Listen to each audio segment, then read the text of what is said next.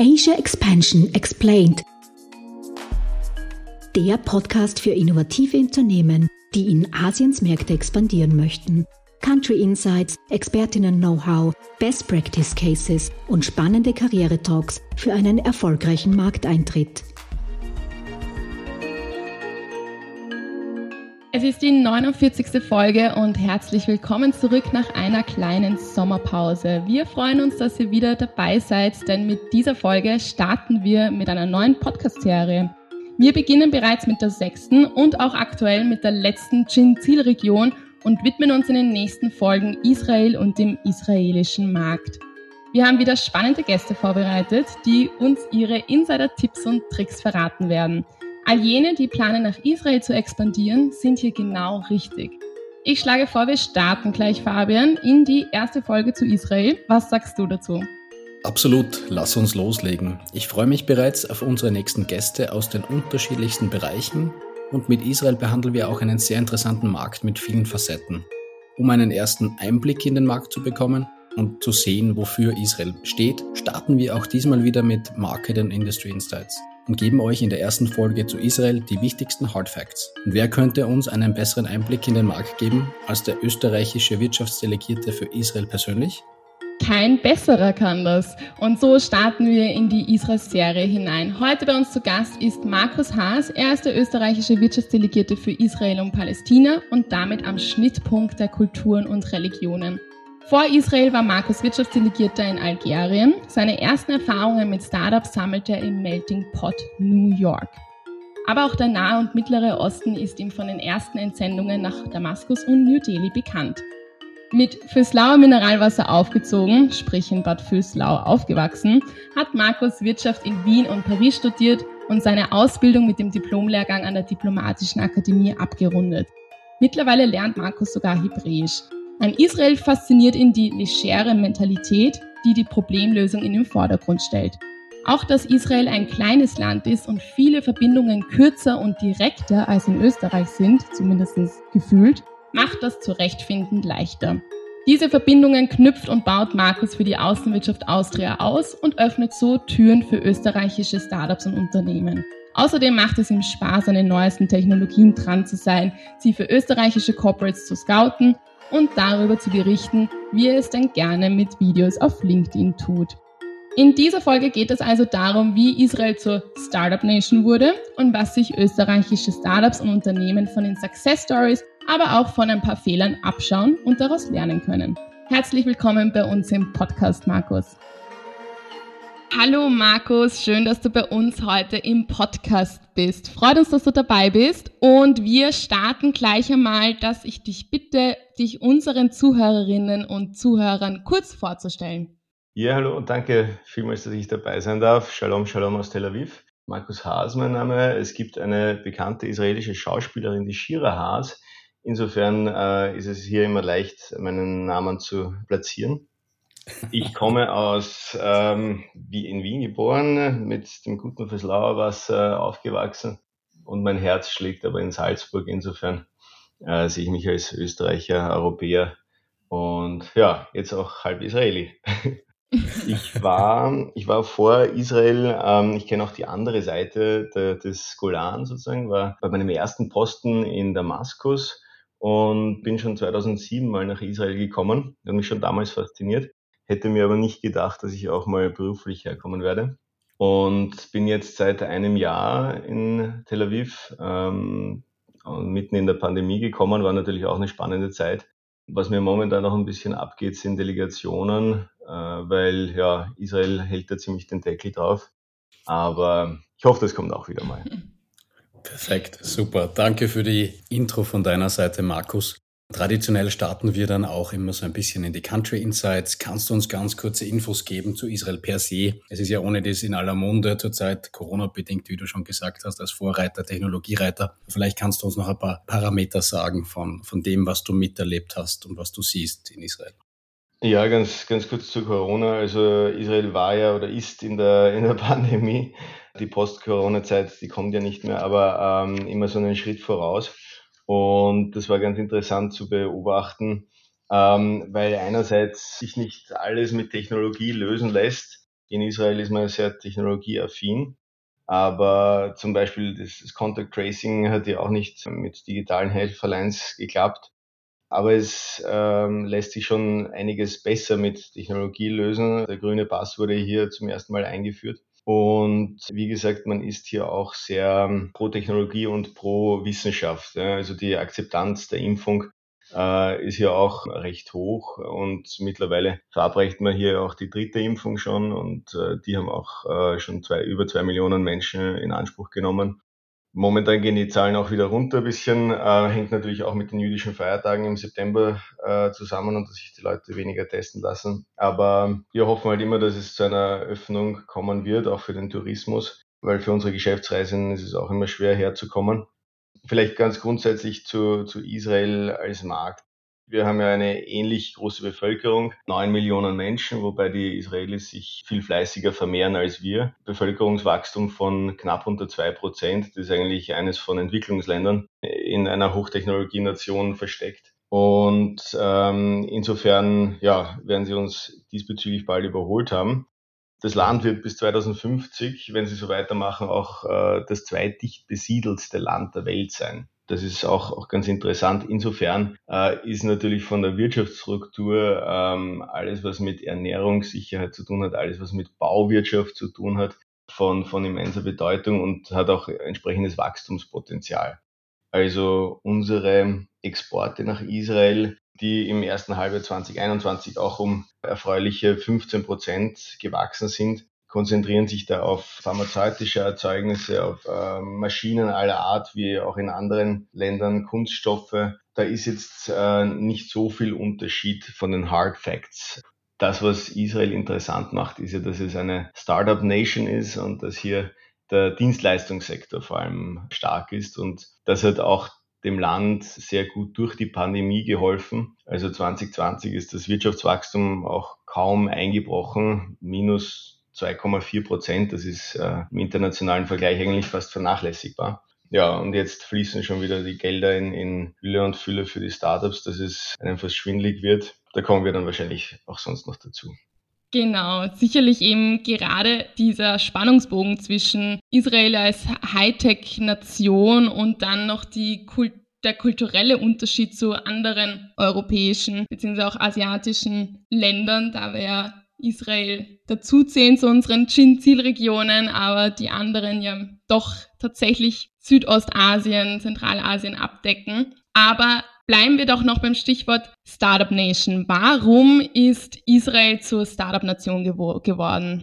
Naja, einerseits ähm, das Offensichtlichste ist, es ist Nation Branding at its best. Ja? Also es gibt ja ein Buch, das heißt The Startup Nation, das findet man in jedem Büro, das gehört quasi zur Grundausstattung dazu ist vor circa 10, 15 Jahren geschrieben worden. Das betet dir jeder Israeli rauf und runter. Man muss ein bisschen in die Geschichte schauen, in die nicht allzu lange Geschichte des Staates Israel. Und wenn man sich anschaut, dass äh, die Leute eigentlich von aller Herren Länder gekommen sind, Einwanderer waren und eigentlich dieses Land aufgebaut haben, so wie es zumindest die, die israelische Erzählweise, dann, dann sieht man schon, dass sie sich in einem ähm, quasi widrigen Umfeld beherrschen mussten, dass sie nicht fruchtbares Land bewirtschaftet haben und diese Stories, wie die Kibbuze aufgebaut wurden, das sieht man schon. Ja, die Leute mussten zusammenhelfen, um, wie gesagt, ähm, zu überleben.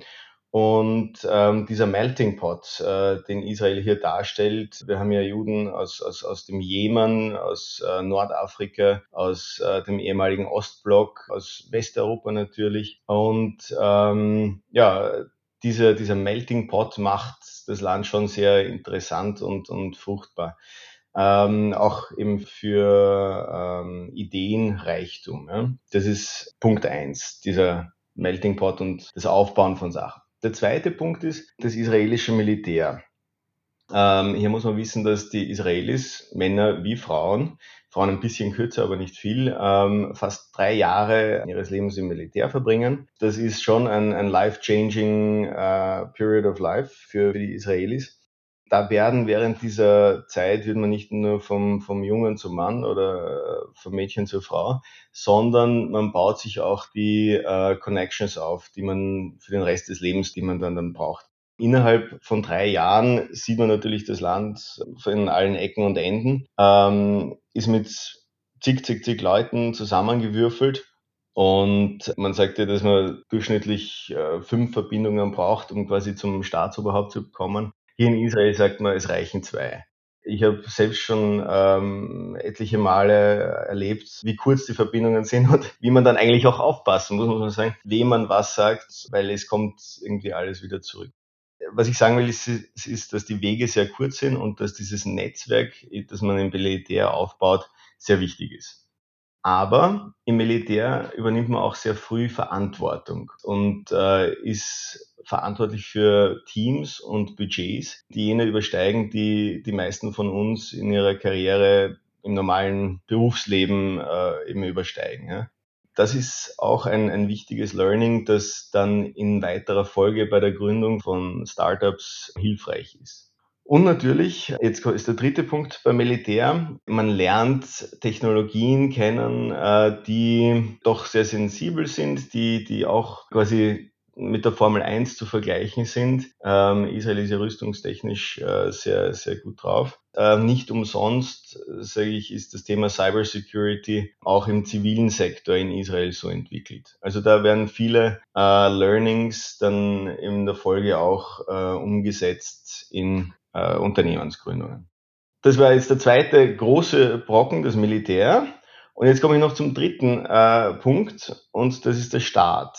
Der Staat halt, hat erkannt, dass er eigentlich äh, gutes Geld machen kann, wenn er Firmengründungen und, und Startups ermöglicht und fördert. Und hier gibt es eine, eine Authority, die Israel Innovation Authority, die Programme auflegt oder eigentlich Geld zur Verfügung stellt, wo sich dann private Investoren äh, darum bemühen können, diese Förderungen zu erhalten, wenn sie Inkubatorenprogramme aufsetzen und äh, quasi ein Umfeld schaffen, um Firmen zu gründen. Und Israel ähm, hat auch so eine First Loss Risikoversicherung, wenn man, wenn man will, äh, wo sie Investoren, wo sie ein, einfach ein sehr investorenfreundliches Klima schaffen. Und da muss man sagen, das zahlt sich im Endeffekt aus für den israelischen Staat. Also die verdienen auch über diese Schiene ganz gut Geld. Und das ist, würde ich sagen, der dritte wirklich große Punkt, der die Startup Nation ausmacht.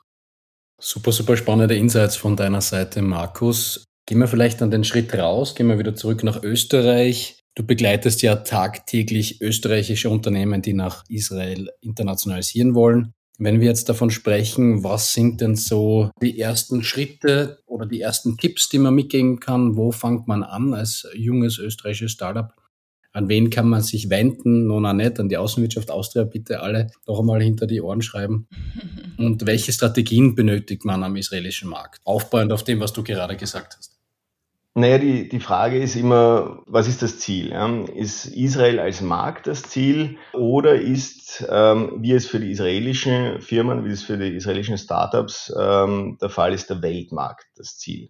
Ich würde mal zwei Sachen da unterscheiden. Das eine sind unsere österreichischen klassischen Exporteure, sage ich, die Maschinen und Anlagen äh, vertreiben. Ja? Für die ist Israel ein klassischer Vertretermarkt. Die wenigsten haben hier eine Niederlassung gegründet. Die, die eine Niederlassung gegründet haben, haben sie teilweise wieder geschlossen. Also Niederlassungen kann ich an beiden Händen abzählen. Mhm. Insofern ist es, wie gesagt, für unsere klassischen Exporteure ein Vertretermarkt. Ich muss auch dazu sagen, Israel und Palästina sind ja äh, zwei Territorien und viele israelische Vertreter bearbeiten auch den palästinensischen Markt. Es gibt auch manche palästinensische Vertreter, die den israelischen Markt bearbeiten. Aber ähm, es ist im Prinzip ein wirtschaftlicher, zusammenhängender äh, Kreislauf. Das sei nur als, als Footnote äh, hinzugefügt. Wenn wir jetzt auf den zweiten Fall zugehen, nämlich die Startups, die ja im Prinzip den Weltmarkt im Auge haben oder zumindest haben sollten. Hier ist es so, dass ähm, die israelischen Startups natürlich ähm, als erstes in die USA gehen. Also der Blick geht, geht immer in die USA. Und erst in einem zweiten Schritt nach Europa, weil wir halt komplizierter sind, weil nicht eine Sprache, weil etc. etc. Und in einem dritten Schritt nach China. Und hier ist, glaube ich, die Kooperation mit israelischen Firmen sehr wertvoll. Es braucht kein Startup zu kommen und zu sagen, sie bekommen hier ähm, Investoren aus Israel, die in Österreich investieren. Aber wenn ich sage, als, als österreichisches Startup, ich ähm, setze mich nach Israel, äh, ich kooperiere mit den Leuten dort, nehme teil an einem Inkubatorprogramm, was es auch gibt, wurde zum Beispiel als gerade aufgelegt im Bereich von äh, Canatech und bearbeite von hier aus den Weltmarkt, dann ist das eine durchaus gute und, und wahrscheinlich zielführende Strategie. Allerdings äh, ist natürlich das äh, Small Print im Detail oder die, wie soll ich sagen, der, der Haken im Detail, weil natürlich die Gelder, die hier als Fördergelder ausgeschüttet werden, haben zur Bedingung, dass das IP, äh, die hier entwickelt wird, auch im Land bleibt. Ja da muss man dann schon sich auch bewusst sein, dass eine Firmengründung in Israel äh, heißt, dass man auch längerfristig hier sein muss und sich nicht nur die Gelder abholen kann. Aber man kann zum Beispiel ähm, sich hier finanzieren lassen und die Vertriebsstruktur dann in anderen Ländern aufbauen. Das wäre eine Möglichkeit. Und weil du vorher gemeint hast, dass man ja oft nur zwei Connections braucht, bis zum Start überhaupt zu kommen, ist das dann sicherlich auch äh, hier ein besonderer Punkt und sehr hilfreich, wenn ich dann den Weltmarkt aus Israel bediene durch die vielen Vernetzungen. Das Netzwerk hier ähm, lässt sich relativ leicht stricken, sogar in, in Corona-Zeiten. Der Vorteil, wie gesagt, dass fast jeder jeden kennt und dass die Türen relativ offen stehen. Äh, wenn ich jemanden auf LinkedIn anschreibe, wenn ich äh, jemanden treffe und sage, setzen wir uns eine Viertelstunde zusammen, diskutieren einmal, ähm, wo sind gemeinsame interessante Punkte, die wir entwickeln können, dann hat eigentlich fast jeder Zeit. Es sagt niemand, was willst du eigentlich, wer bist du eigentlich? Also diese Skepsis, äh, die bei uns in, ja, sag mal, in Europa doch ein bisschen herrscht manchmal, die gibt's hier eigentlich nicht. Das ist, wie gesagt, dieses gemeinsame, lass uns etwas aufbauen, diese Mentalität. Die Leute nehmen sich kurz Zeit und wenn es interessant ist, dann wird's auch länger. Und wenn nicht, na gut, dann hat man halt äh, einen Kaffee getrunken und eine Viertelstunde verschissen quasi. Aber man kennt halt wieder wen und weiß, in welche Schublade der gehört und wann man die äh, dann aufmachen kann. Also das ist auf jeden Fall sehr hilfreich. Und nur als Beispiel, äh, die ganzen großen Konzerne haben ja hier in Israel auch ähm, Forschungs- oder äh, Startup-Scouting-Einrichtungen. Sei es von äh, Huawei über, über VW, über die Versicherungen, äh, über Amazon, alle, alle möglichen. Ja. Das heißt, es kann durchaus interessant sein, über die Israel Connection hier zum Mutterhaus vorzudringen, weil wenn Sie an VW Deutschland schreiben, dann viel Glück, äh, da auf die richtige Person zu treffen. Und hier ist dieser äh, Startup Scouting Hub, sind halt nur vier, fünf Personen. Die wissen aber, mit wem man äh, in Deutschland sie connecten muss. Und wenn es aus Israel kommt, dann ist es ja auch eine gewisse Empfehlung, weil es ist ja deren Aufgabe, dass sie Startups scouten. In dem Sinn kann das durchaus eine, eine zielführende Strategie auch sein. Welche Branchen sind denn jetzt in Israel die, die großen? Also welche, aus welchen Branchen sollten internationale oder österreichische Unternehmen denn kommen? Cybersecurity ist ja ganz klar. Das, das große Thema ist AI, also künstliche Intelligenz in eigentlich allen Bereichen, von der Landwirtschaft über ähm, Produktion selbstverständlich bis zum Banking. Also AI ist jedenfalls in aller Munde. Sonst hat natürlich äh, Israel auch mit Technologien, die im, im Zuge der Pandemie in, ins Homeoffice eingezogen sind, von ähm, Absicherung der, der Programmierung, Absicherung des Teleworking über, über Financial Services, äh, über Cloud Computing. Also der Fantasie sind hier keine Grenzen gesetzt. Mittlerweile die, eine Technologie, die mich fasziniert ist, dass man mittlerweile sogar schon über AI die nächste Attacke im Darknet voraussagen will da sieht man schon, wie, wie weit man hier vordenken kann. Ob das auch alles ähm, nachhaltig ist und tatsächlich äh, den gewünschten wirtschaftlichen Erfolg dann darstellen wird, wird sich zeigen. Momentan fließen jedenfalls so viele Gelder in, in Startups wie nie zuvor. Und viele gehen auch an die Börse in, in New York, in den, an der Nasdaq sind die drittmeisten Firmen, haben israelischen Ursprung. Gelder sind momentan vorhanden für diese Technologien. Hat sich etwas denn geändert jetzt durch Corona, die Pandemie, da ist natürlich Israel auch oft Vorreiter, aber in Bezug auf Internationalisierung bei jungen Unternehmen, auch israelische Unternehmen, haben sich die Strategien anders entwickelt eventuell. Gibt es einen anderen Weg, wie man durch die Pandemie den Weltmarkt erobert? Oder gefragt, anders gefragt vielleicht, äh, hat sich auch, äh, wie sehr hat sich so ein technologieaffines Land eingestellt auf hm.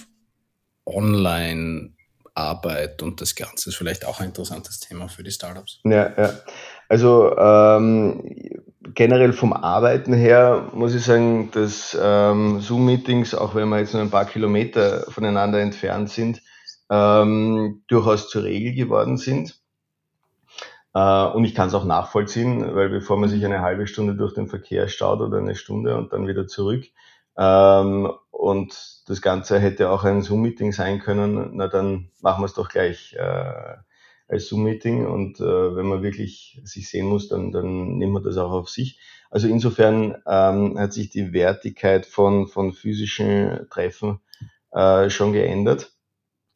Ähm, und wir haben auch gesehen, dass die, äh, ich habe jetzt gerade von Finanzierungen gesprochen, ähm, dass hier auch äh, das Fehlen von physischen Treffen keine, keine Hürde war. Auch im letzten Jahr, wo das noch mehr eingeschränkt war, sind, sind äh, Milliarden geflossen in Startups. Ähm, das hat sich geändert. Ähm, und von der, von der Arbeitswelt, ähm, wie soll ich sagen, ähm, manche Unternehmen haben ja auch ähm, Homeoffice Forever angekündigt.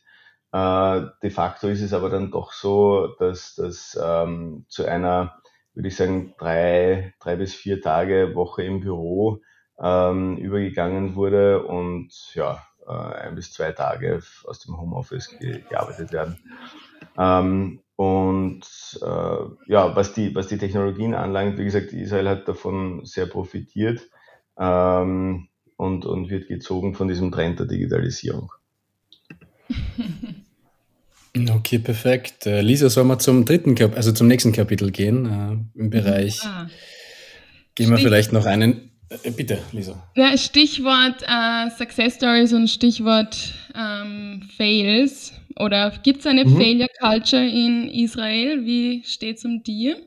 Also Failure Culture gibt es auf jeden Fall. Ähm, es steht keiner an, äh, nicht zuzugeben, dass er mit irgendeiner Unternehmensgründung oder äh, etwas ja auch in den Sand gesetzt hat. Das gehört dazu. Ähm, die äh, Best Practices, ähm, da würde ich vielleicht ganz gerne ein österreichisches Unternehmen auch nennen, aus der Logistikbranche, das äh, hier für eine große Supermarktkette ein, ein Großlager aufbaut. Und die sind quasi über einen, würde ich sagen, Standardvertrag hereingekommen und ähm, das Tolle ist aber, dass diese große Supermarktkette sie auch viele neue Technologien hier ausprobieren lässt und äh, sie eigentlich ein, eine, eine riesen Sandbox haben für ja, neue, neue Technologien und die auch sehr gewillt sind, die selbst auszuprobieren und anzuwenden. Also hier verschränkt sich eigentlich äh, klassisches Exportbusiness mit äh, Innovation. Das ist äh, sicher ein, ein, eine Success Story.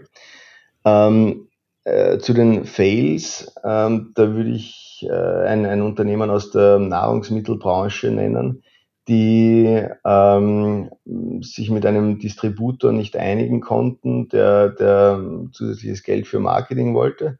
Und dann haben sie gesagt, ja, wir machen das selber, ähm, haben eine Filiale gegründet und haben eigentlich dann in der Folge den nicht den ganzen Markt verloren, aber ähm, äh, ja, haben momentan keinen keinen keinen sehr hohen, keinen sehr hohen Umsatz. Ähm, und äh, da sieht man wiederum, wie klein der Markt ist und ähm, dass das nicht nur ein Vorteil ist, sondern auch ein Nachteil ist, weil wenn du mal ja äh, quasi eine, dir eine schlechte ähm, Reputation aufbaust oder wenn du äh, einen groben Schnitzer dir erlaubst, dann ja, spricht sich das einfach herum. Und ähm, dann kann das durchaus auch zum Nachteil werden. Mhm. Super, danke dafür.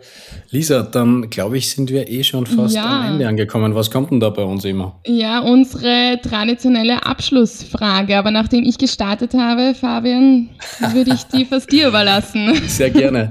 Lieber Markus, danke für all deine Insights. Ähm, waren, waren sehr viele spannende Learnings und, und äh, Pointers dabei von deiner Seite, ähm, die du ja tagtäglich erleben kannst.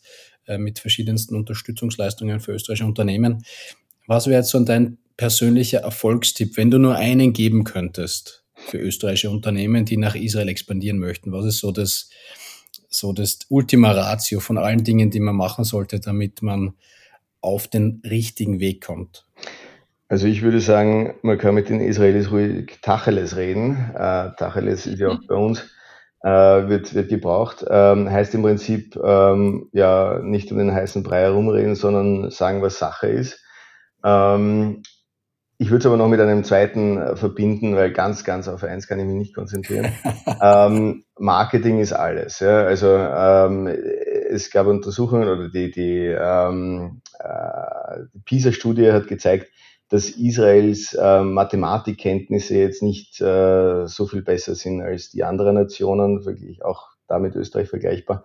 Aber in der Selbstwahrnehmung äh, sind sie natürlich top. Ja? Und äh, man darf sich hier schon gut verkaufen. Man sollte sich nicht in äh, falscher österreichischer Bescheidenheit darstellen, sondern ja, wir sind was, wir können was, wir haben ein tolles Land, wir haben tolle Unternehmen.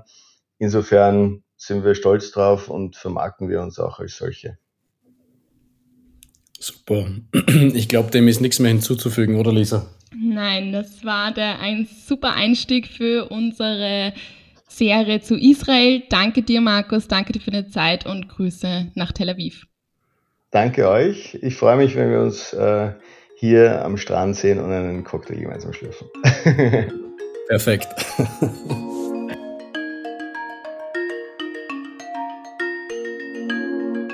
Liebe Zuhörerinnen und Zuhörer, wir sind schon wieder am Ende unserer heutigen Folge angelangt. Wir freuen uns, wenn ihr auch nächste Woche wieder mit dabei seid bei Asia Expansion Explained. Das war Asia Expansion Explained, Ihr Podcast für eure Internationalisierung nach Asien. Ihr habt Fragen, Anregungen, Wünsche? Dann schreibt uns unter podcast.gin-austria.com. Weitere Infos zu den Startup Services von Global Incubator Network Austria findet ihr auf gin-austria.com. Ready for the next steps? Go big, go global, go Asia. Dieser Podcast ist eine Kooperation zwischen Jam Solutions und dem Global Incubator Network Austria, ein Förderungsprogramm des Austria Wirtschaftsservice und der österreichischen Forschungsförderungsgesellschaft.